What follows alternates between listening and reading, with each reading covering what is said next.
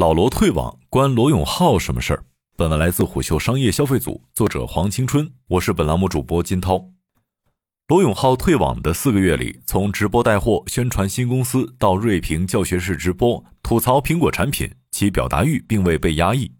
一度让人觉得此前那场退网宣言是一种错觉。直到上周入淘官宣浩浩荡荡席卷整个互联网时，这种错觉愈发强烈。老罗不愧为互联网行走的热点。一场淘宝直播首秀，却能够持续霸占热搜及财经科技媒体一周的内容 C 位。十月二十四号，罗永浩的人气果然不负众望，十分钟观看量飙至三百零六万，一小时观看人次突破五百五十万，两小时观看人次突破一千万，足见其粉丝的号召力。当然，这也离不开淘宝空前的扶持力度，微博、豆瓣、手淘、点淘开屏位、热搜位均被老罗首播预告霸屏。且网传当天淘宝一度给罗永浩直播间五千万浏览用户。这些天，很多人对老罗退网又食言的行为冷嘲热讽。罗永浩算是把退网玩明白了，把每次创业都当最后一次，然后也不要怕退网。说白了，一直在付出，从未真退网，才是罗氏退网的真谛。事实上，对于罗永浩这个 IP 而言，那个快意恩仇的罗永浩。确实在减少舆论表达、社交退场。毕竟，就像他曾经所反思的那样，我生性顽劣，口无遮拦，有攻击性人格。做了企业负责人以后，也经常约束不好自己，为公司无端惹了很多没有必要的麻烦。可作为一名企业家、商人，甚至是企业金字招牌的罗永浩，显然无法完全置身事外。自从罗永浩六月宣布退出交个朋友管理层及社交媒体，工作重点转移至 AR 创业项目之后。交个朋友，直播间粉丝数当月便被东方甄选超越，七到九月的销售额亦颓势难掩，直播场观更是一路下探，甚至红人点击数据显示，近两个月之内，交个朋友甚至调出抖音达人月榜前十，而排在他面前的主播有东方甄选、董先生、疯狂小杨哥等等。为此，罗永浩在抖音退网不退播，每月依旧会在交个朋友直播间进行两到三场直播带货，试图提振其人气及销售数据。资深产品经理判官认为，罗永浩和交个朋友已经深度绑定，难以切割。但这对交个朋友来说未必是坏事儿，因为他们除了老罗能够拿得出手的竞争力，实在是乏善可陈。事实上，今年六幺八之后的直播江湖正在进行一场洗牌。罗永浩上岸创业，薇娅逃税被封杀，辛巴被假货风波重伤，李佳琦也突然停播，各大超级主播缺位，流量悬空。今年年末的双十一，阿里显然需要一场大捷来提振士气。一方面，双十一前夕，淘宝陆续搞定了朱一蛋、罗永浩、俞敏洪、姚旺等头部大主播和机构来淘宝首播，吸引了众多粉丝及媒体的报道。我们知道，淘宝上服饰、美妆护肤、家居等品类奠定了女性用户为主的基本盘。而罗永浩、俞敏洪等头部主播入淘，无疑能够进一步的丰富直播生态，一定程度上挖掘男性品类新流量。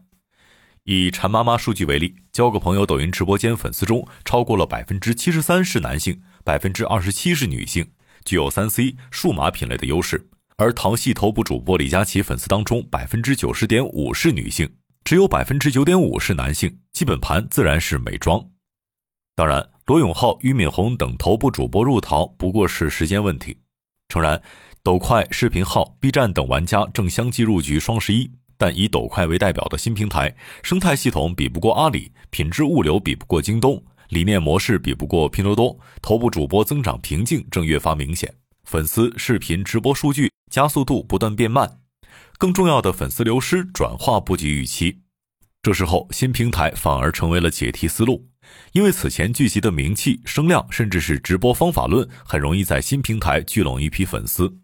对此，浙江传媒学院互联网直播与网红研究中心主任李新祥向虎嗅表示，电商平台大力扶持直播电商，将直播电商作为战略推进。尤其一些平台将力气花在达人及明星直播上，他们优势是眼球效应，但是不可持续，连续性存在很大的问题。而且，明星达人会摊薄利润，直播还是要回归到效率和收益上来。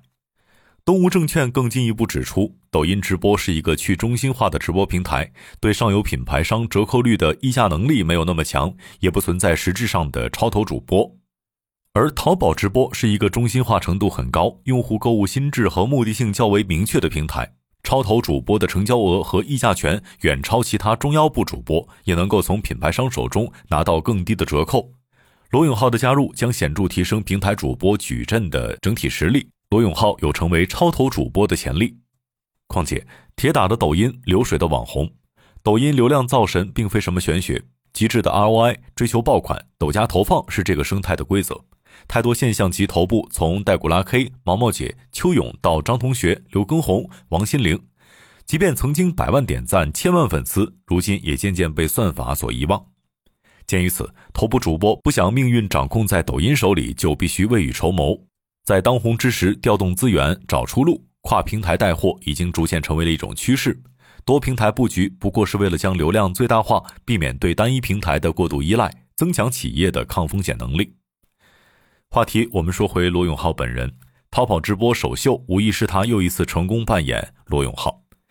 早年罗永浩愤青的很彻底，敢于跳上舞台对资本加以羞辱。他说：“百分之八十的投资人都是傻子，风投的那帮孙子，只要有钱赚就会扑上来，不用惯着他们，否则你去舔他们也是白舔。”也敢于在离开新东方时嘲讽俞敏洪：“你如果是一个商人，纯粹为了钱，大大方方赚钱没有什么不好，但总是披着理想主义的外衣，把自己塑造的很高尚、很纯洁，就太虚伪了。我很讨厌虚伪。”此后，罗永浩开牛博榜做锤子手机。论演讲水平出类拔萃，论广告创意属业界一流。其在事业转型过程中，逐渐成为一代互联网名嘴，亦成为步履蹒跚从社会底层往上翻腾的励志典型，是草根群体在铁板社会翻身的样板。对此，互联网营销专家裘建伟对虎嗅表示：“罗永浩其实是中文互联网非常值得研究的现象级案例。这么多年，其一言一行依旧会被互联网迅速放大、肆意传播，这是非常罕见的。”他没有非常强的时代局限性，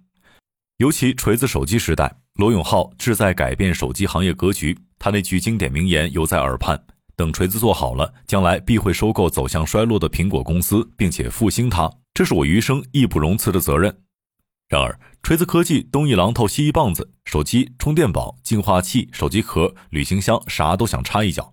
从资本手中夺过十几亿资金进行再分配。最终哪款产品都没能兑现发布时吹过做最好的牛皮，锤子手机始于轰轰烈烈，却在卖身中褪去光环。彼时有从业者认为，罗永浩纯粹属于投机，什么行业处于风口是热门赛道，他就搞哪个，反正都搞不好。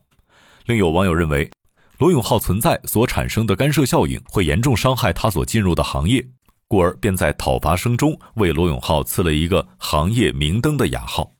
不过话说回来，多数人欠了巨额债务，只有两条路：要么远赴他乡，如贾跃亭一般背负着道德谴责，继续别墅靠海的生活；要么申请个人破产保护，理清债务和生活的界限，让投资人和供应商自己认栽。但对于老罗而言，无论选择人间蒸发，或者是利用法律武器保护自己，都不是最优解。从雅思名师到牛博网公知，从打假斗士到锤科 CEO。即便罗永浩在行业选择上行差踏错，但是他的人生在不断转变的人设中螺旋上升，因为他的价值早已和粉丝深度绑定，只能走上第三条最为艰难的路，独自扛下所有的债务。事后看，罗老师在沙币图层、电子烟领域的碰壁，很大程度上是在受巨额债务压力影响下的误判，大概是在理性评估其自身资源和优势之后，罗永浩最终明白。只有淋漓尽致展现其语言艺术的行业，老天爷才会赏饭吃。比如营销，比如销售，这冥冥之中让罗永浩赶上了直播带货这趟车。二零二零年四月，毅然决然投身到抖音直播带货大潮。坦白说，当罗永浩在直播间喊出“三二一上链接”的时候，或许他已经坦然接受了主播这个身份。但对于习惯了罗老师怼天怼地的网友，一时间有点难以接受他在直播间里笑脸迎客的样子。如此爱惜羽毛的一个人，如此骄傲的一个人，却不得不为了还债放下从前的身段。事实也证明他没有选错。在媒体唱衰、债台高筑的绝路下，罗永浩裹挟着巨大的流量跃身直播大潮，两年内带货近一百亿的销售总额。跌宕的《甄嬛传》在他重新投身 AR 创业之后，甚至蒙上了一层传奇色彩。而就在上周，有媒体爆出，罗永浩宣布创业的 AR 公司细红线近期完成了近四亿元的天使轮融资，由美团龙珠领投，经纬创投、蓝驰创投等九家机构跟投，并计划于十月底继续开放新一轮融资。此前曾有记者问罗永浩，如果不做电商直播，想做什么？他回答：“在我个人原来的规划里，可以做脱口秀，但很有可能会晚一点。我特别热爱科技行业，这件事儿不能晚。”等于说，直播带货虽然让他再次封神，也再次向资本证明了其市场号召力，但这也只是其迂回实现科技事业复兴的折中选择。此时的蛰伏叙事，都是为了日后江湖再战。他说过：“我不是在乎输赢，我只是认真。”正是这种真诚、负责任的态度，为交个朋友直播间圈了不少路人粉。用粉丝的话说，这很罗永浩。诚如时尚先生对罗永浩的评价：无论看过多少新闻，当第一次看到罗永浩出现在手机的直播屏幕里，如同一个慈眉善目的大叔那样推荐物美价廉的好产品时，有那么一瞬间会让人以为自己是在看电影。罗永浩甚至是在扮演罗永浩。商业洞听是虎嗅推出的一档音频节目，精选虎嗅耐听的文章，分享有洞见的商业故事。我们下期见。